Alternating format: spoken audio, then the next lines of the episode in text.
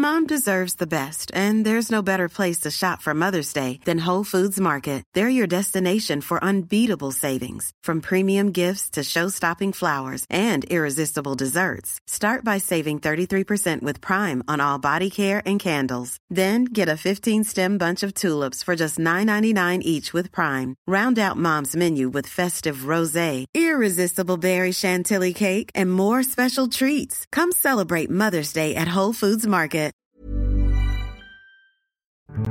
Grand contrôle. Libre et curieux. Libre et curieux. Alors c'est aussi inattendu que génial. J'ai un plateau que de femmes pour ce 8 mars, pour le Women Matter. C'est le 8 mars aujourd'hui à Grande Contrôle. Et il y a euh, le collectif Disturb qui a décidé de s'installer et de, de prendre nos murs d'assaut et de coller des photos euh, partout ici, euh, dans les couloirs, sur les cimaises.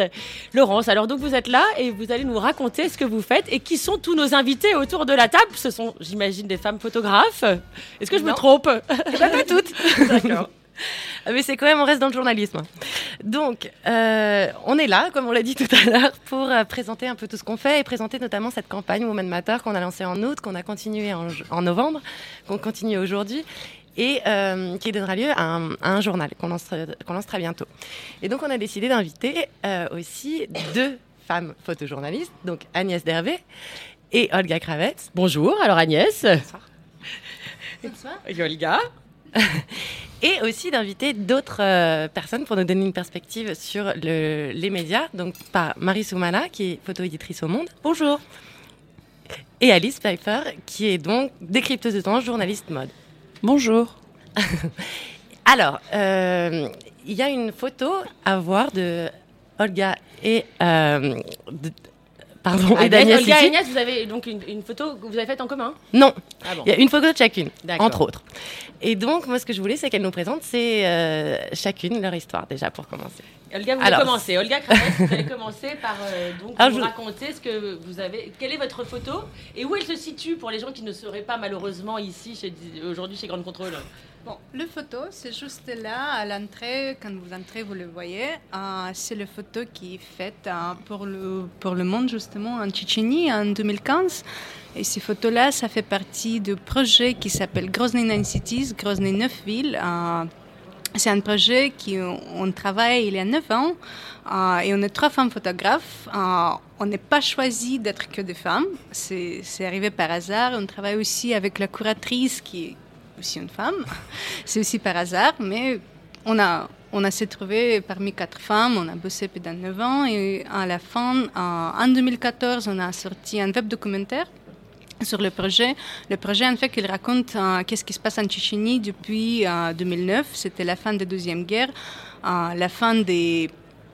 Bon, quand la Russie a officiellement euh, expliqué qu'il n'y a plus de la guerre en Tchétchénie, donc voilà, tout va bien. Et c'est le moment qu'on a pris comme le point de départ euh, pour explorer justement qu'est-ce qui se passe. Vous euh, voulez dire que c'est- pas tout à fait génial, non Quand vous dites euh, la Russie, elle est. Non, Non, je suis russe, donc je pense que je pense que j'ai le droit de dire euh, directement que voilà, c'est pas c'est pas terrible. Euh, donc voilà, c'est un projet qui explore euh, justement le neuf niveaux d'existence des capitales tchétchènes après le fin officiel de la guerre. Donc ces photos-là, par exemple, elles étaient prises pendant la journée euh, des langues slaves, bien que les Tchétchènes ils ne parlent pas la langue slave, ils parlent la langue euh, qui appartient à la famille des langues Nokchi. euh, personne ne le connaît, mais ça existe quand même. Il n'y a que deux langues dans ce groupe. Bien que ces femmes, ces jeunes filles-là, ils devraient euh, résister à une chaleur épouvantable parce qu'ils devraient être présentes pour ces fêtes. Et donc, la femme courageuse qui, est en train de sauver une fille qui, qui est tombée de chaleur, c'est ça la photographe.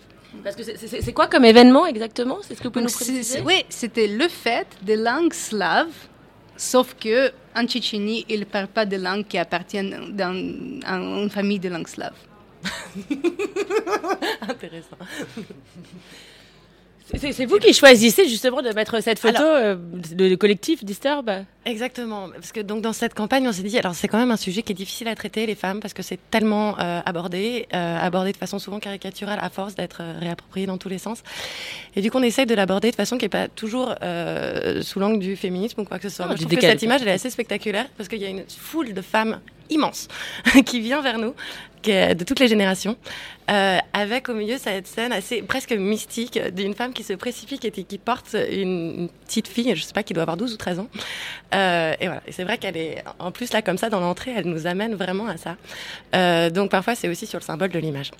je voudrais juste préciser parce que quand tu m'as demandé de chercher des photos des femmes et tout, en fait je me suis rendu compte, comme, comme je te disais déjà, je m'ai jamais traité comme une femme photographe. Je vais être juste une photographe, ensuite j'ai devenu aussi cinéaste, mais j'ai jamais cherché de me représenter en tant que femme. Et en fait, c'est très cher aux archives. Quand tu m'as demandé des photos des femmes, elle était assez importante même pour moi parce que, oui, par la force des conséquences, je travaille pas souvent sur le sujet qui implique des femmes. Mais c'est vrai qu'il y a beaucoup de femmes qui sont présentes. Et en fait, cette journée que j'ai passée en regardant mes archives, je pense qu'il est un, je pense que aussi, euh, bon, je ne veux pas dire que c'est ma faute à moi parce que c'est aussi le sujet et tout ce qu'on traite, mais parfois c'est le c'est le mec qui prend le micro quand tu veux les interroger, c'est le mec qui veut être photographié et les femmes elles restent toujours à l'arrière. Bon, dans les régions où je travaille normalement, qui est l'ex-URSS, le Moyen-Orient, c'est souvent le cas.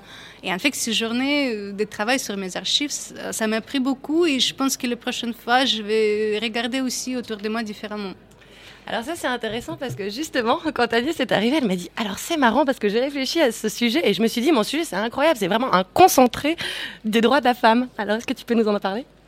euh, oui, euh, en fait, c'est un sujet que j'ai fait en 2013 avec, grâce au soutien de la bourse du festival de, Saint-Brieuc sur euh, des du côté des sur l'adoption internationale mais du côté des mamans en fait qui ont abandonné leur enfant dans les années 70 et 80 euh, moi-même j'ai été adoptée et euh, j'ai vu pas mal de sujets ou même des films en fiction etc qui ont été faits sur du côté des adoptés mais jamais du côté des mamans et, et du coup je suis partie je suis partie plusieurs mois en Corée j'ai essayé de rencontrer des mamans qui, euh, qui, qui, avaient abandonné leur enfant, ou en fait je me suis rendu compte qu'ils aussi se l'étaient fait voler ou l'avaient perdu. Et, euh, et c'est vrai qu'après après avoir fait ce sujet, on m'a souvent demandé euh, quelle est la cause du coup Pourquoi est-ce qu'il y a eu tant d'enfants Enfin, je sais pas. Par exemple, enfin, les, chiffres sont pas exactement précis, mais au minimum, on peut dire qu'il y a eu 150 000 enfants qui ont été abandonnés dans les années 70-80 de Corée du Sud, dont 15 000 en France. Et et en fait, en, essayant de rencontrer des femmes qui, euh, qui, avaient euh, abandonné leur enfant, je me suis rendu compte que, un, c'était très très difficile, elles étaient hyper stigmatisées aujourd'hui, alors que c'est des vieilles dames, hein, c'est des mémés, elles ont elles ont 60, 70 ans, voire plus. Et, euh, du doigt Comment on pouvait savoir qu'elles avaient laissé leurs bah, enfants? bah, C'est pour ça qu'en fait, j'en ai pas rencontré autant ou, euh, aussi facilement que ce que j'espérais. Ça a pris beaucoup de temps. Euh, j'ai eu la chance de rencontrer un petit groupe, une mini-association, enfin l'équivalent d'une association en France, et elles étaient, je sais pas, 5, 6, et il y avait un papa parmi les 5, 6. Euh, après, on a eu un petit peu de chance. Après, je suis passée par un autre, euh, par un autre canal, en fait, en, essayant de trouver des, des, des femmes, euh, enfin des jeunes femmes aujourd'hui qui, qui, qui, décidaient en fait de garder leur enfant. Et en fait, souvent après ce reportage, on m'a souvent demandé, mais pourquoi donc, Quelle était la raison? Alors, par exemple, aujourd'hui, on peut le dire, les femmes en Corée du Sud qui abandonnent leur enfant. à 90%, enfin en tout cas il y, a, il y a deux ou trois ans, à 90% c'est parce que ce sont des femmes, des, des, des mères-filles. Euh, sauf que, en fait, pour les vieilles, pour les, pour les dames plus âgées, en fait, bon, j'ai pas un panel sociologiquement très très strict, mais en tout cas, c'est jamais exactement la raison. Sauf que, effectivement, ce sont à chaque fois des femmes qui sont victimes d'une façon ou d'une autre de maltraitance, euh, dans le meilleur des cas. Voilà. Euh, donc il y a par exemple bah, cette femme qui est, qui est exposée euh, ici ce soir, euh, qui est une ancienne prostituée. Euh, donc elle avait eu un enfant avec un avec un GI américain euh, noir. Donc en plus donc du coup son enfant était euh, stigmatisé parce qu'il était métis. Il y avait cette dame, alors rien à voir, hein, c'était dans un tout petit village d'une région très très très conservatrice de Corée, qui elle, donc elle, est elle était très riche, c'était la marchande de sel à l'époque, elle avait eu dix filles. Et à la onzième, c'est le mari, c'est le, c'est le père qui a décidé écoute, ça suffit, euh, il, me faut, il nous faut un garçon. Donc bon, il a certainement pas dit d'une façon aussi facile, mais voilà. Donc la onzième fille, il a décidé de l'abandonner. finalement, ils ont eu un garçon. Après, j'ai rencontré une autre famille. bah, eux, ils avaient eu que deux filles entre guillemets, et la troisième, ils ont décidé de l'abandonner et ils ont eu un garçon aussi. Euh, et il y avait. C'est sympa euh, euh, d'entendre ça, non, le, 8 mars N'importe quel jour aussi. Non, mais, non, mais ce que je veux dire, c'est qu'en fait, c'est vrai qu'il n'y avait pas de raison. Enfin, la Corée à l'époque, c'était pas du tout la Corée qu'on connaît aujourd'hui. c'était une. Ils sortaient de la guerre, enfin, ça faisait 20 ans. c'était une société ultra conservatrice, très très pauvre. pas du tout la Corée qu'on connaît aujourd'hui. Et puis, il y avait cette dame qui, enfin, ce qui m'a certainement le plus enfin le plus touché, enfin, euh, qui, qui, qui, voulait pas me parler, qui voulait parler à personne, mais qui est venue me voir parce que je lui avais dit que moi aussi j'avais été abandonnée euh, et adoptée en France. Et la seule chose qu'elle savait, c'est qu'a priori sa fille avait été adoptée en France. Et elle, par exemple, elle était très jeune et son mari la battait. Il la battait, il la battait. Et euh, ce jour, en fait, elle s'est retrouvée à l'hôpital euh, avec le bassin cassé. Et au moment pendant qu'elle était à l'hôpital, euh, voilà, il a pris l'enfant et euh, il l'a vendu. en tout cas, il l'a fait adopter, mais pas par les voies euh, légales entre guillemets. Quoi. Donc c'est voilà, une sorte de mini concentré. Pardon, je sais sais pas si c'est le bon mot. C'est sûr, c'est pas très gai d'écouter ça, mais c'est aussi ce qui m'intéresse, ce qui nous intéressait à l'histoire dans cette histoire, c'est qu'elle parle des femmes dont on parle pas beaucoup. Et parce que c'est là où je vais introduire Marie. C'est qu'il y a quand même des sujets à la mode euh, au sujet des femmes. Alors il y a deux types de tendances, en tout cas dans l'industrie médiatique pour les femmes. Il y a des sujets type euh, très euh, classiques, genre les femmes dans le sport, par exemple, qui viennent être donc les femmes qui s'émancipent dans certains pays par le sport. Et il y a aussi tout un tas d'initiatives qui soutiennent financièrement, notamment les femmes photojournalistes. Donc où il y a des, des, des, plateformes qui leur donnent plus de visibilité, comme Woman Photographer ou comme l'IWMF aux États-Unis qui soutient des journalistes dans le monde entier. Et Marie, j'aurais euh, des groupes. Bah, disons que ces femmes-là sont incluses dans ces institutions plus internationales. Un groupe particulièrement français, j'en connais pas. Euh, après, moi, je sais souvent des initiatives euh, anglo-saxonnes, voire américaines. Oui. mais je pense que oui, ça fait partie de leur histoire aussi, quoi. Mais après, il y a des choses européennes parce qu'aujourd'hui, euh, notamment, je disais qu'il y avait un groupe de femmes euh, journalistes espagnoles qui avaient décidé de faire la grève pour dire après tout, regardez, quand on n'est pas là, ça fait quand même euh, du mal. voilà. Donc, Marie, est-ce que tu veux nous parler un peu justement, toi, des tendances, de ce que tu vois en tant qu'éditrice photo, etc. Bah, déjà, ce que je peux voir, c'est que je suis une femme dans un journal hyper masculin. Le Monde, donc? Enfin, historiquement, en tout cas, masculin. Euh, qui quand même, euh, il faut le reconnaître, à, nommer et à respecter les femmes euh, dans des rôles de direction de rédaction et compagnie. Il faut le signaler parce que c'est pas c'est pas forcément évident dans une presse institutionnalisée comme celle-là. ça s'est passé à plusieurs reprises, des initiatives plus ou moins plus ou moins courtes et efficaces. Euh, quelle était la question ces tendances-là. Est-ce qu'il y a des. Ah oui. Euh, l'impression oh. qu'il y a des sujets qui reviennent beaucoup euh, Est-ce qu'il y a des agendas? Est-ce que. Euh, des pièges Oui, il y, a des sujets qui reviennent beaucoup. alors là, je pense que dans les dernières années, ce que j'ai vu le plus, c'était des sujets sur les femmes combattantes kurdes, qui n'est pas une nouveauté, qui est certes un sujet. Euh, mais après. Euh, Et pourquoi vous, vous, le dites comme ça avec un peu de, dédain ou pas parce que Oui, un peu parce que euh, oui, un peu et en même temps pas tellement, dans le sens où. en fait, tout dépend pourquoi. Alors, voilà, moi je suis rédactrice photo dans un, dans un journal où l'idée du traitement de l'information par la photographie n'est pas quelque chose de naturel. C'est pas, c'est pas dans l'ADN d'un journal. Donc en fait, pour imposer la photographie dans un journal euh, comme celui-ci, on a décidé d'être tout autant, quand je dis nous, c'est un service photo, une rédaction photo, on a décidé d'être tout autant journaliste que ceux qui ont la plume. Et qui vous avez la carte de presse quand ah, vous êtes. Absolument. Non, mais je préfère le préciser parce que je. Oui, c'est vrai. C'est important de le savoir. Oui, oui, on est journaliste. Est-ce que vous pouvez d'ailleurs même expliquer votre euh, métier? Parce qu'on ne le connaît pas forcément, le grand public mon métier euh, Eh bien, il s'agit euh, en fait de, de, travailler main dans la main avec la, la rédaction du journal, donc Le Monde, euh, et de faire en sorte euh, et de faire en sorte que l'actualité et l'information passent aussi par l'image. Euh, c'est d'ailleurs peut-être une définition euh, une définition du photojournalisme. Euh, s'il faut qu'on qu'on essaye de définir par euh, une destinée. Donc effectivement, le photojournalisme est destiné à la presse. Donc effectivement, ce que j'essaye de produire ou de faciliter, c'est du photojournalisme. Après, donc, le monde, il n'avait pas cette facilité. Parce on, on connaît Libé, par exemple. Souvent, Oui, il y a sûr. un vrai parti pris sur les photos. Évidemment, avec une véritable écriture, des auteurs. Il y a des photos fortes qu'on connaît tous. Bien sûr, et une politique tout à fait Évidente, en tout cas. évidente, euh, revendiquée. Euh, non, non, le journal, euh, le journal Le Monde a, a une histoire différente. Euh, donc mon métier au jour le jour, c'est euh, ben, de- d'essayer de faire de la place. Euh, je suis un passeur en fait entre entre entre deux, deux photographes euh, journalistes qui sont sur le terrain et une rédaction euh, d'un quotidien donc euh, qui qui travaille avec des pages, des contraintes, une deadline, machin, etc. Donc en fait, le meilleur moyen de, s'intégrer dans cette euh, idée-là du, du journalisme, ben, c'est de montrer qu'en photo, en fait, on est capable de faire tout autant de, on peut être aussi précis, aussi pertinent en photo euh, qu'en texte. Donc, considérant ça, euh, oui, un sujet sur les combattantes kurdes, c'est un vrai sujet. A, a priori, oui. euh, bien A priori, sûr. oui. Mais sauf que vous dites, eh, en fait, on a- vous avez l'impression qu'on parle que de- d'elle, par exemple? Non, on, m'a- on demandé des récurrences, donc euh, je vous en donne une. Euh, après, après le, le fait d'être dans un quotidien aussi et de faire de l'actualité nécessite de courir un peu après l'actu, c'est-à-dire d'être le plus proche de l'actu possible. Et les femmes kurdes combattantes, je pense que ça fait quelques décennies qu'elles sont là.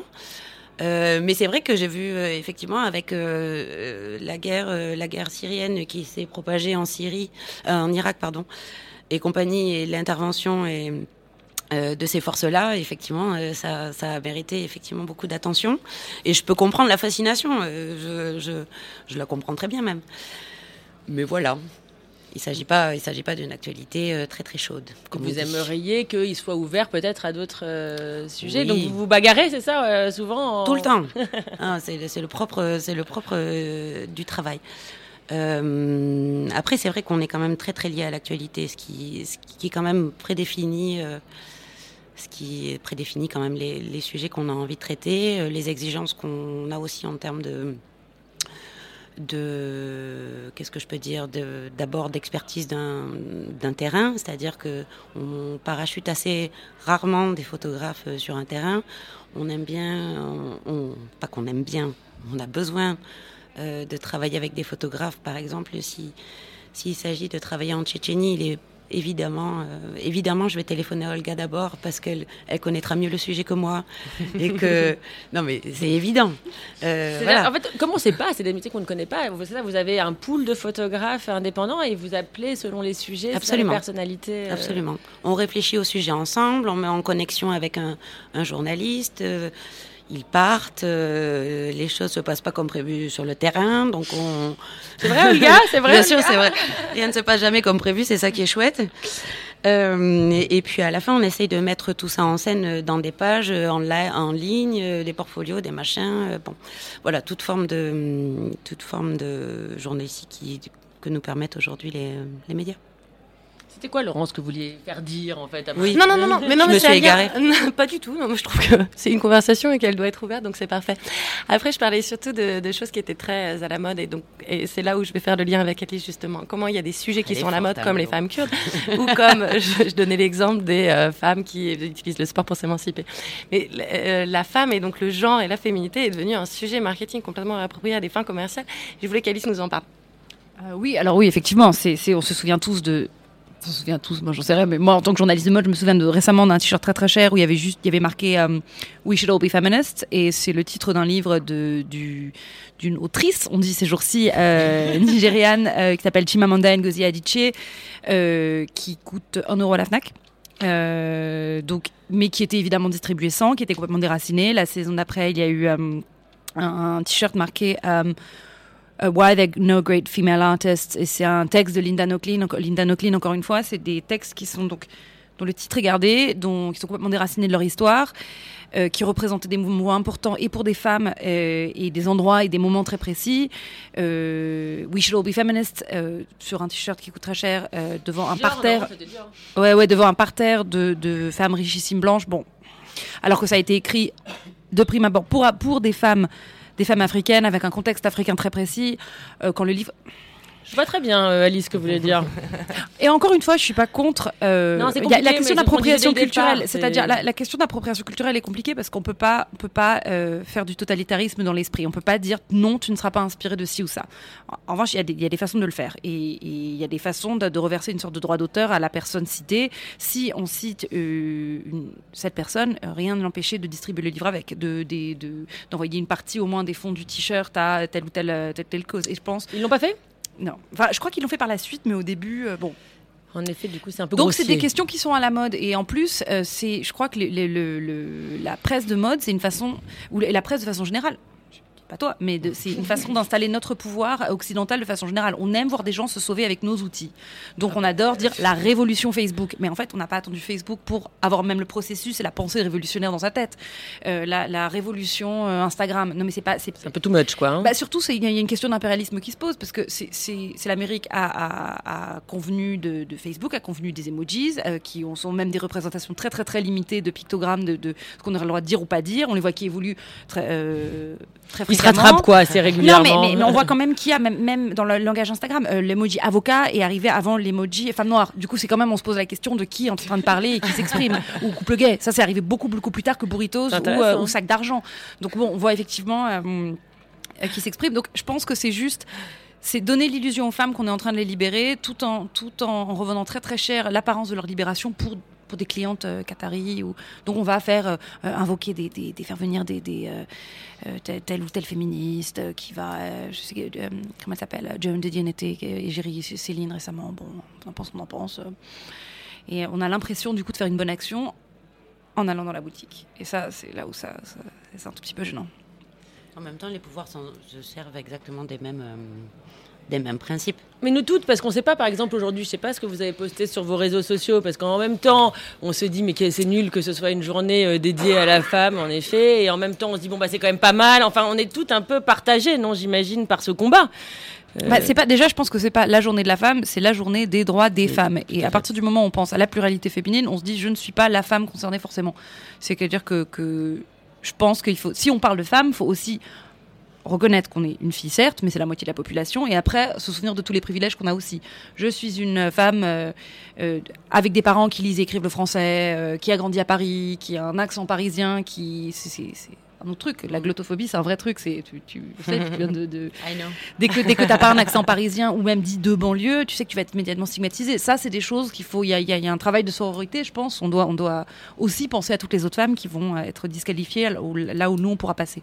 Oui, mais Ol- Olga disait aussi un truc très intéressant et que, que je partage. Nous, quand on fait notre métier, euh, moi journaliste, toi euh, photojournaliste, on, on le fait parce qu'on on, on est ça. On n'est pas femme. Oui, oui, exactement. Moi, moi aussi, parfois, j'ai pas du tout envie de me revendiquer comme femme. Moi, j'ai pas du tout envie qu'on me voit euh, différent. Enfin voilà, je suis journaliste.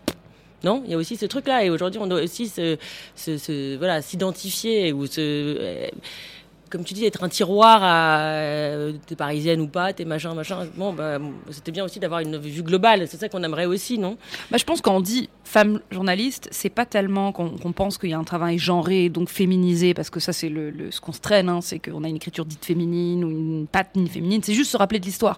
C'est juste se dire être femme journaliste, c'est un beaucoup plus gros euh, achievement que, d'être un journaliste tout court. C'est qu'il y en a très très peu, euh, et c'est pour ça on se dit mais pourquoi dire premier euh, sportif de telle ou telle origine ou, sociale ou ethnique? C'est juste se souvenir, c'est juste plus un rappel historique, un travail de mémoire que, dire mon travail est féminin. Après, en France, on a quand même euh, notre rapport avec les minorités. euh, Enfin, être, être une femme. Enfin, je me pose cette question-là. Que- En effet, je suis assez d'accord avec toi parce que c'est vrai que aussi, comme maintenant on est mondialisé aujourd'hui, c'est on se retrouve avec, tu, tu disais au tout début euh, le côté anglo-saxon, euh, par Oui. exemple pour les associations. Et en effet, nous et moi, c'est ça que j'aimais euh, sur la- en France, c'est que justement, on faisait pas euh, ni quota ni. Bah, ça c'est dangereux. Non, non, non, je sais, non, mais c'est intéressant. Ah c'est oui. une vraie, pour moi, c'est vraiment, c'est un vrai sujet aujourd'hui parce Ouais, qu'il y a la mondialisation. Ouais. Parce que moi, c'est ça que j'aimais bien, c'est qu'on ne disait pas, euh, je suis d'accord, la première femme euh, noire à avoir ci. Le... Non, c'était normalement, bah, c'était cette personne qui avait Non, on réussi peut parce faire- qu'elle. Non, mais donc mais on peut faire semblant qu'il y a une espèce d'universalisme qui est en place et puis finalement ga- garder la même parole au même dominant. C'est-à-dire ne pas permettre aux personnes minorées de se reconnaître comme telles, ça fait comme si ma parole égale à la leur. Du coup, à Ah, dire pour moi, euh, c'est le cas, mais Oui, mais, mais c'est pas. c'est- Je veux dire, c'est pas. Il y a quand même un racisme J'aimerais. systémique qui est là. c'est- c'est- J'adorerais. Mais dire euh, je ne vois pas la couleur, c'est c'est faux. C'est tout le monde la voit. C'est comme dire euh, un homme est égal d'une femme parce qu'on est tous les deux humains. Oui, Alors, et donc, comment tu vas faire si quelqu'un, euh, tu sais, parfois, euh, tu tu ne vois pas la couleur, tu as dû lire La Tâche, Philippe Roth Euh, non, mais j'ai pas. Oui, mais je non, vois. ouais, mais ouais. tu vois l'histoire. Et, bah, et c'est pour ça que moi j'aime bien ça. Moi j'ai pas envie qu'on me dise euh, t'es ceci, t'es telle religion, t'es tel machin. Euh, voilà, euh, t'as des filles musulmanes qui foutent pas le voile et t'es pas obligé de te présenter toujours avec ton histoire et ton bagage qui est si lourd. Et, et parfois non? Bah, bah, je pense que le mot racisé euh, intervient, bien, euh, intervient bien là. Le mot race a été banni. Racisé, c'est qui a reçu l'histoire euh, ou ou le, le cliché historique de la race. Il y a des histoires de, de, de- et de discrimination, et de guerre, et de colonisation. On est dans un pays colonial, ou à histoire coloniale, en- mais qu'on n'enseigne oui. pas. Il y a, il y a des différences. Oh Et- on l'enseigne quand même. Peu, mais je peux pas dire que ma parole est égale à une fille qui serait née avec euh, d'une ethnie complètement différente, qui va se prendre des préjugés toute sa vie, parce que la- la- ce qu'on appelle la neutralité, c'est c'est une fille qui ressemble à Amélie Poulain, et c'est pas la plupart de la France. Et on peut, on- il y a quand même un manque. Non mais c'est. et même au niveau international, en fait. Et je pense que c'était là, enfin, tout l'objet de la discussion, c'est de parler de ces risques, les risques de la globalisation d'une notion de la femme. Enfin, Ouais, globalement. d'accord, bien sûr, Est-ce que c'est les bons outils qu'on utilise Est-ce que ça les enferme dans quelque chose d'autre? Je voulais juste dire rapidement qu'il y a un tas de feuilles là, juste devant le studio de radio. Si quelqu'un a envie de poser des questions, il y a un studio et des feuilles, vous pouvez les causer à la vitre et vous participerez à la conversation. Est-ce qu'il y a des gens qui ont des questions alors? Est-ce que non mais des- Ouais, des- ils boivent des coups. non mais en effet c'est intéressant s'il y a des gens qui veulent réagir euh, parce que c'est voilà c'est c'est c'est le moment c'est le jour le moment l'événement Voilà, exactement. Oui bien sûr euh, Je voulais juste Donc, ajouter Olga. le truc euh, par rapport à tout ce que disait Alice, parce que moi, j'ai fait mes études d'abord à Moscou, et à mon fac de journalisme, on n'était que des femmes. Il y avait quatre mecs euh, parmi les 130 et quelques personnes. Sauf que ces femmes-là, ils ne se voyaient pas déjà dans le journalisme. Ils savaient très bien qu'ils vont faire très bonnes études, parce qu'on on a étudié aussi la philosophie, la sociologie et tout, mais ils ne se voyaient pas du tout dans le journalisme. Et ça qui, qui me gêne, parce qu'apparemment, quelqu'un les a expliqués, et moi, j'étais tout naïf, voilà, euh, je pars, je deviens photojournaliste, et je vais même je vais me battre avec les mecs. Et bien sûr que voilà, mon point de départ, j'étais voilà, je suis un photojournaliste, ensuite je suis cinéaste, mais je ne me traite pas en tant que femme ou un- voilà, une personne de tel et tel sexe.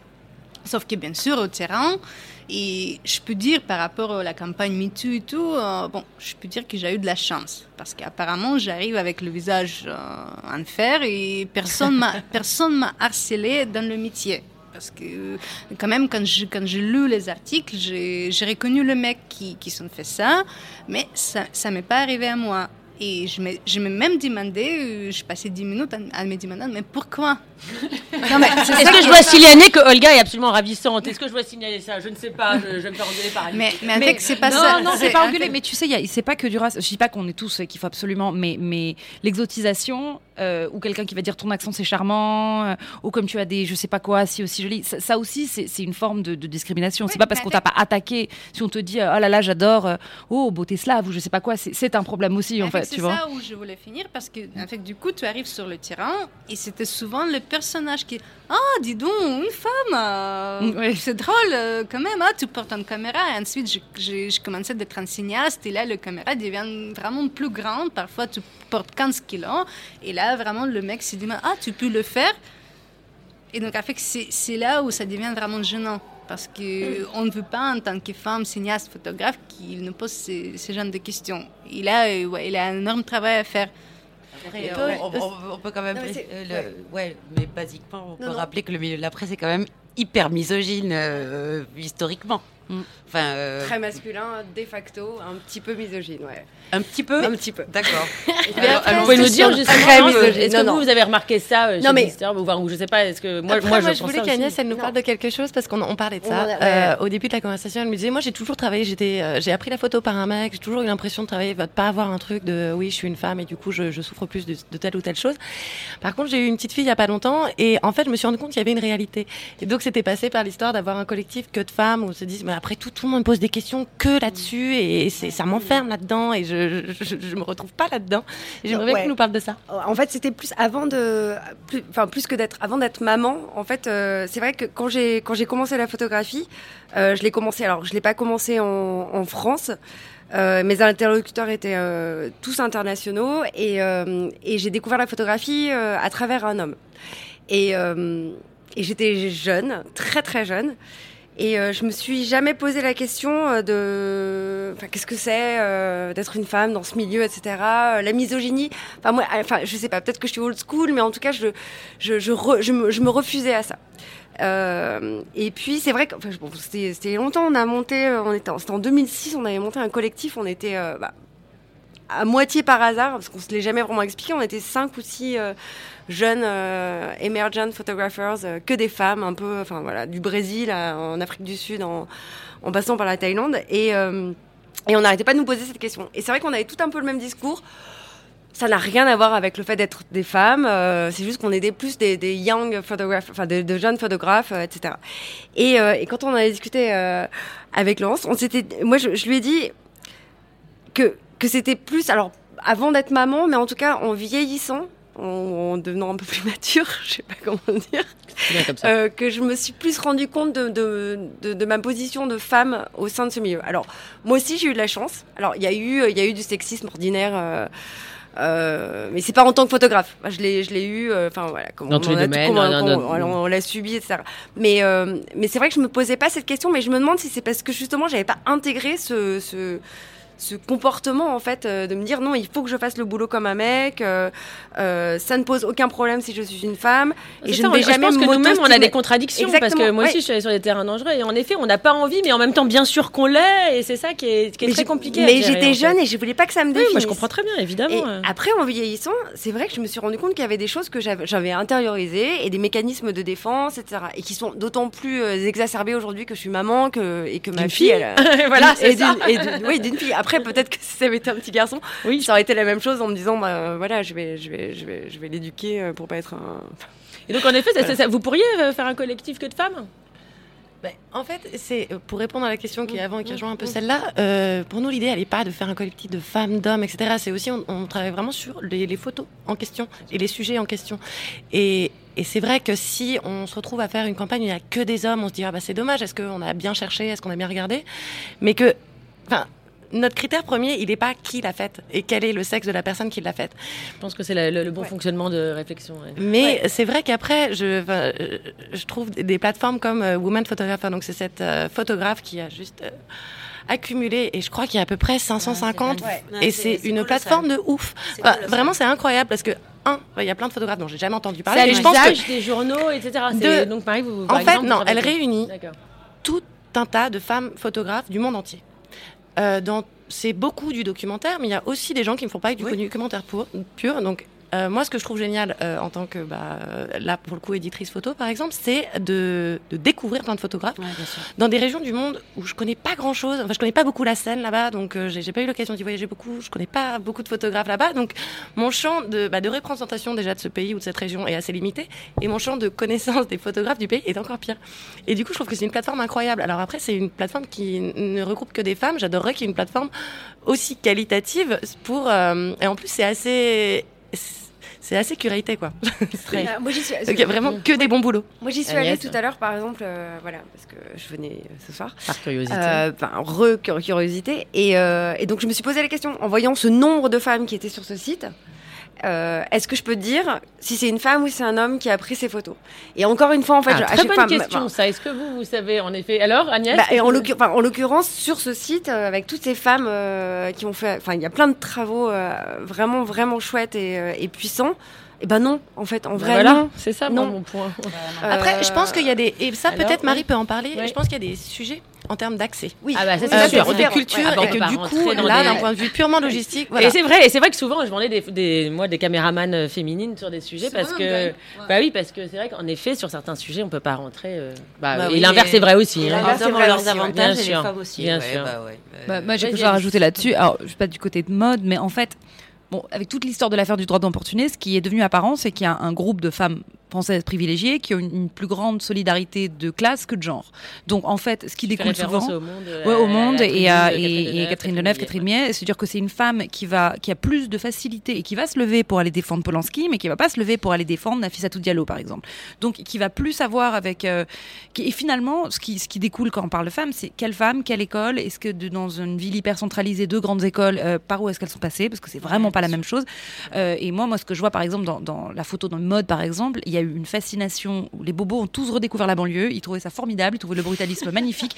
Et là, c'est pas un regard de femme ou d'homme, c'est un regard de classe vraiment. Et ça, c'est à prendre en compte. C'est- qu'on n'y a pas grandi et donc on Du marketing, euh, je vois même pas. Alors c'est marrant, moi je vois même pas la classe. Tout le monde, mais il y a des euh, tendances. Oh, ça, Bah, après, écoute, là maintenant c'est. Versace, tu l'as vu la fille voilée. Enfin, tu vois, tu as l'impression que non, c'est des, positions marketing. C'est complètement ridicule aussi d'une manière ou d'une autre. Bah, de toute façon, tout ce qu'on définit comme de l'empowerment, c'est régulièrement revu, remis à, remis à jour, remarketé, etc. Non, mais tu sais, le côté, justement, on croit qu'on qu'on tient quelque chose parce que, euh, voilà, bah, aujourd'hui, ça va être l'idée de mettre euh, Christy Turlington pour Versace euh, voilée. Ou...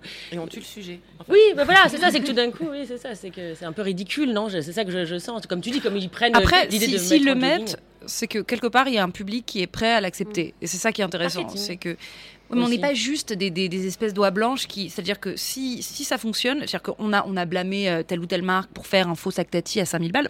Moi, ce qui m'interloque plus, c'est qu'il y a un public pour. Acheter, oui, Et il y a des, oui. personnes qui sont prêtes, alors qu'on leur quoi. a pas forcé, mais il y a- y, a- y a un client de luxe qui a envie de se déguiser en pauvre. Et ça, ça pose des vraies questions. Dit comme ça, c'est- c'est Et chouette, non, et c'est vrai, c'est qu'on est dans une cyclicité où le logo a perdu de la vitesse, que les, les symboliques classiques du luxe sont plus sont, sont datent d'il y a 10 ans et qu'aujourd'hui c'est c'est- c'est une espèce de, de, de métaluxe où moi je dois t'identifier comme euh, fausse Kaira en fait. Et du coup ça c'est un positionnement social aussi. C'est pour ça qu'elle porte toutes des jogging. Bien sûr. c'est parce que être bling c'est nouveau riche et être nouveau riche c'est que c'est c'est c'est- ouais. Ah, je comprends pas les jogging. Oui, moi non plus. Ah le jogging non du Non, mais jogging ce que tu disais, c'est être cool et donc euh, de, de faire référence. euh, non, Ah bah euh, c'est le colonialisme à l'extérieur de périphérique oui bien sûr. Oui, c'est marrant parce que tu, parles de colonialisme. Je suis pas sûre que ce soit l'idée du colonialisme, moi. C'est plutôt, c'est aujourd'hui. Pourquoi revenir toujours au passé? Non, c'est une pratique. Moi, je parle de, de, de pratique coloniale. C'est une pratique de, du dominant qui se déguise en dominé. Et ça, c'est une vieille pratique de mode. Et c'est, il y a eu Saint Laurent qui faisait des petites sahariennes. Il y a eu Poirier qui faisait des kimonos. Et Tu t'inspires, tu pourrais, parce que tu le vois négativement, mais tu vois le kimono, on trouve ça joli, non? Enfin, je sais pas, c'est pas une, tu vois, je, je Ça vois pas dépend pourquoi qui, toujours le si- voir je- de, cette v- vision écoute, négative en fait. Pour moi, si c'est un peuple, euh, un peuple qui a été opprimé parce qu'il portait justement ces signes-là, c'est-à-dire que, que moi, en wax, les ça Japonais, devient. ils se sont bien bagarrés quand même. Alors, vois, les Japonais, c'est pas, c'est pas un bon exemple, effectivement. Oui, c'est non, mais c'est Non, les Japonais par rapport à la France, c'est pas, c'est pas, c'est pas un bon exemple. Mais, mais par exemple, moi qui porterai une robe en wax, ça devient un statement de mode parce que de facto, mon physique décale le propos. On comprend que c'est un statement. On voit que je suis parisienne, on voit que je suis d'ici. Euh, une femme africaine en costume africain a C'est tellement beau. 80% de chances de ne pas avoir le job. Idem pour les fausses afros. C'est très dérangeant quand il y a une mannequin qui arrive avec une afro comme ça, sachant que si on a les cheveux naturels et qu'on a le cheveu crépus, on peut être, on est à peu près sûr de pas avoir le métier. Du coup, c'est pour ça, c'est quand la communauté citée est discriminée pour ce qui nous nous revient cool. comme un truc cool, c'est là où ça devient dérangeant. D'accord, ok. Black Panther alors? Comment? Et Black Panther?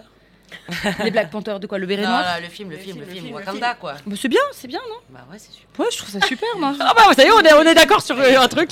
Non, moi, je- quand Moi, je dis colonialisme, je parle juste d'un processus de- de- de- d'absorption de, de plus faible que nous, je dirais. Parce que moi je voyais ça comme un truc tellement positif de de- d'aimer euh, pourquoi pas une djellaba et que c'est chouette de porter une Ouais, mais attends, moi je djellaba, parle, qui- je parle de djellaba haute couture. C'est là où le, le processus c'est. Je parle pas juste si, si tu t'achètes au fournisseur, c'est très bien. Mais si tu l'achètes à euh, LVMH, c'est- c'est une autre Non, question. en effet, d'accord, je comprends. qui l'ont fabriqué dans leurs propres usines en Oui, Italie. Bien sûr, et à Wattmill, euh, on est Ouais. d'accord. Non, parce que moi, je, je- oui, voilà, si on aime les djellabas, on a le droit de mettre Tu peux djellaba porter une djellaba, mais, mais, mais- mais- non, non, un- une djellaba. Moi, je parle spécifiquement d'une djellaba. Saint-Laurent. Ça nous éloigne de la photo, non non, mais on parle du goût et on parle du goût et de, l'audience, je pense. Exactement. Est-ce que vous D'avoir- voulez- Je voulais juste. Ah oui, bientôt, bientôt. Attends, On peut tout à fait euh, conclure ce- ce- cette table ronde.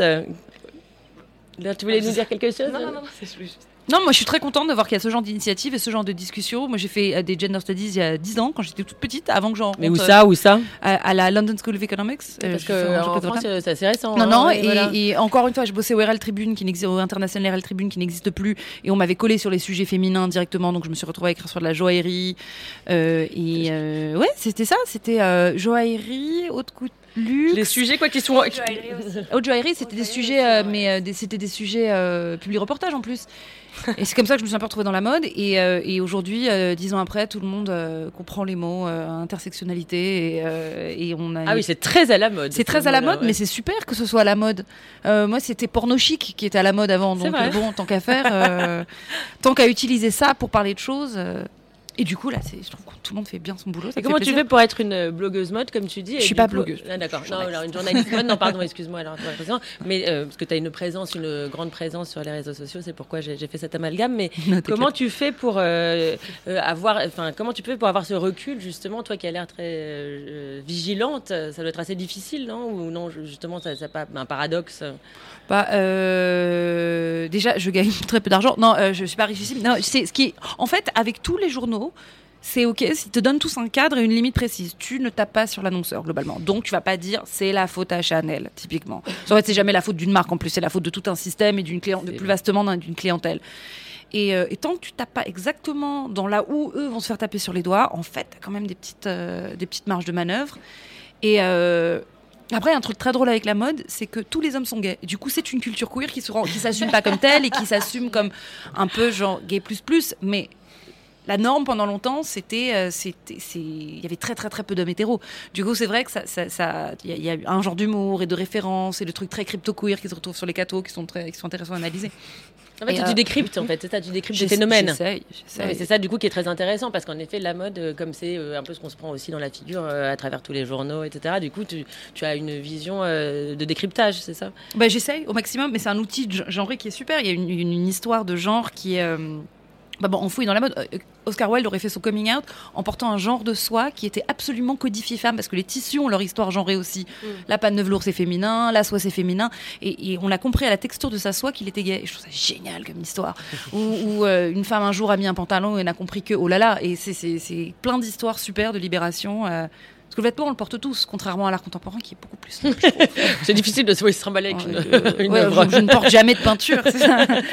Euh, et, et vous, je ne sais pas si, si, si vous non mais je me demandais justement Disturb vous n'avez jamais mis des, des photos de mode par exemple Non, mais en revanche, dans le journal, ce qu'on essaye de faire, c'est justement d'étendre un peu toutes ces frontières de c'est un journaliste ou un photojournaliste qui doit parler et seulement qui a sa présence dans les journaux. On essaye d'inviter des gens autres à parler parce que je pense qu'ils peuvent ouvrir des perspectives. Et on a un super bon exemple ce soir. Non, mais, mais après, la photo de mode qui s'assume comme telle, en fait, aujourd'hui, ça serait une photo de mode de 2018. On n'a pas l'impression, on est- on n'a jamais hors de son temps, en Mhm. fait. Et on, on voit la une photo de notre maman il y a 20 ans et on se dit, ah, est-ce que tu étais années 80, je sais pas quoi. Euh, donc, euh, non, je pense que tant qu'on regarde le vêtement et pas la mode, c'est c'est un super sujet. J'espère. est-ce que vous voulez conclure Euh, Agnès? Est-ce que tu, tu veux dire quelque chose? Euh, non, bah, je sais pas pourquoi ça n'a rien à voir, mais cette histoire de mode, en fait, ça me fait juste penser. euh, Cette histoire au- euh, non, bah, non, pardon. Euh, ça me fait juste penser, en fait, je, je sais pas pourquoi, pardonnez-moi pour le, le- le- le raccourci, mais je, je t'en prie ça me fait penser, en fait, au- au- à ces rations, enfin, les rations alimentaires pour. pour les militaires, euh, donc je sais- c'était Ashley euh, qui avait fait un, un comparatif en fait des rations alimentaires entre les armées. Et en fait, il s'avère que dans, les, euh, dans, dans la majorité euh, des armées, euh, il n'y a pas de, de, de, de, de- de pack euh, féminin en fait euh, pour les femmes, alors qu'il y en a de plus en plus en fait dans les armées, Donc, des par femmes soldats. Donc il n'y a pas de pas tampon il n'y a pas de tampon, il n'y a pas de serviette, etc. c'est un vrai et, sujet ça et je me souviens de cette photojournaliste qui m'avait parlé de ce truc qui avait été. donc elle avait bossé comme un mec, etc. Il faisait froid, je sais plus, c'était. enfin, probablement. Chez Olga non mais je, tu, tu regardes Olga comme ça en tout cas, c'était plus énorme. Non, parce que moi, je travaillais en Asie du Sud-Est où il faisait hyper chaud. Euh, et elle disait qu'en fait, son plus gros traumatisme, en fait, c'était. euh, enfin, ne pas avoir le, le, le de, n'avoir rien Ouais. et d'avoir à demander à quelqu'un de partir avec elle. Est-ce que tu peux m'aider euh, alors que là on est presque au front Est-ce que voilà, bon, voilà. Ça, c'est vrai que c'est aussi un autre sujet auquel oui, on, un jour, on pourrait parler parce que c'est- pas facile. de- ouais, un truc de logistique euh, quand on est une femme sur le terrain, c'est pas évident. Je, je vois bien à quoi tu fais euh, référence. Merci mille fois. Voilà, c'était pas du tout prévu, mais on est Merci hyper euh, heureux. C'était tellement des sujets euh, Grande Contrôle parce que voilà, on peut voir vos photos euh, pour certaines donc euh, chez Grande Contrôle euh, pendant encore quelques jours. Alors, ces deux-là, non, mais toutes celles-là pendant un mois. Voilà, vous avez un mois pour venir euh, regarder les photos et de toute façon, vous serez des invités permanents et venir aussi expliquer euh, les photos choisies. Euh, il y aura sûrement des, Voilà, des chaque conférences mois, on ou des, présentera d'autres choses. des échanges euh, avec les photojournalistes parce que je pense que vous avez pas mal de choses à nous raconter. On espère. Merci Olga. Merci beaucoup. Merci Alice. Merci. Marie. Merci, À vous. merci. À bientôt sur Grande Contrôle. Grande contrôle. Libre et curieux. Libre et curieux. Mom deserves the best, and there's no better place to shop for Mother's Day than Whole Foods Market. They're your destination for unbeatable savings, from premium gifts to show-stopping flowers and irresistible desserts. Start by saving 33% with Prime on all body care and candles. Then get a 15-stem bunch of tulips for just $9.99 each with Prime. Round out Mom's menu with festive rosé, irresistible berry chantilly cake, and more special treats. Come celebrate Mother's Day at Whole Foods Market.